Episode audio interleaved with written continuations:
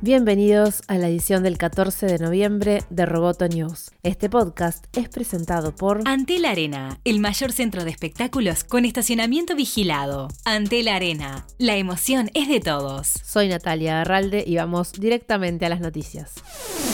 Disney Plus, el servicio de streaming de Disney, comunicó que tiene más de 10 millones de suscriptores desde su lanzamiento el martes pasado. La compañía no especificó cuántos de esos suscriptores accedieron al servicio a través de una promoción de Verizon que ofrece un año gratis a sus clientes. La empresa agregó que no publicará más cifras de suscripciones hasta su próxima rendición de cuentas el año que viene para cumplir con la ley de protección de la privacidad infantil online de Estados Unidos, todos los canales de YouTube tienen la obligación de informar si su contenido se ha creado específicamente para niños. El creador de cada video deberá etiquetarlo de modo que aclare si está pensado para niños o no. Además, YouTube también lo hará y calificará el contenido en base a su algoritmo. Todo lo que esté etiquetado para niños no podrá tener anuncios personalizados. Este año la Comisión Federal de Comercio de Estados Unidos multó a Alphabet por violar la ley de privacidad infantil online y la multa provocó que la firma tuviera que pagar 154 millones de dólares.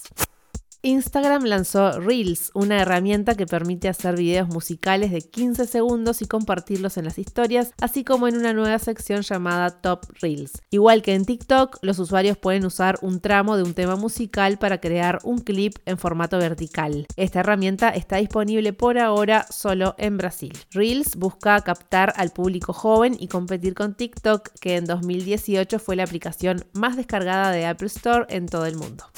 En Uruguay continúa hasta el viernes en la Facultad de Ingeniería de la Universidad de la República KIPU, el mayor encuentro latinoamericano sobre inteligencia artificial que reúne expertos de todo el mundo. En el último día del evento se realizará la Mesa de Inteligencia Artificial para el Bien Social, integrada por Jeff Dean, Daniel Belgrave, Cecilia Aguerrevere, Alejandro Noriega Campero y Guillermo Zapiro y será moderada por el ingeniero Pablo Musé. Si te interesa asistir o seguirlo por streaming, podés consultar en la web del encuentro kipu.ai y si querés conocer más sobre el trabajo de Pablo Musé, podés acceder a su entrevista en la serie El Futuro y en Montevideo no de Dovcast. Roboto News es parte de Dovcast. Te invitamos a seguirnos en www.amenazaroboto.com, arroba amenazaroboto y facebook.com barra amenazaroboto. Roboto News fue presentado por Antel. Hasta la próxima.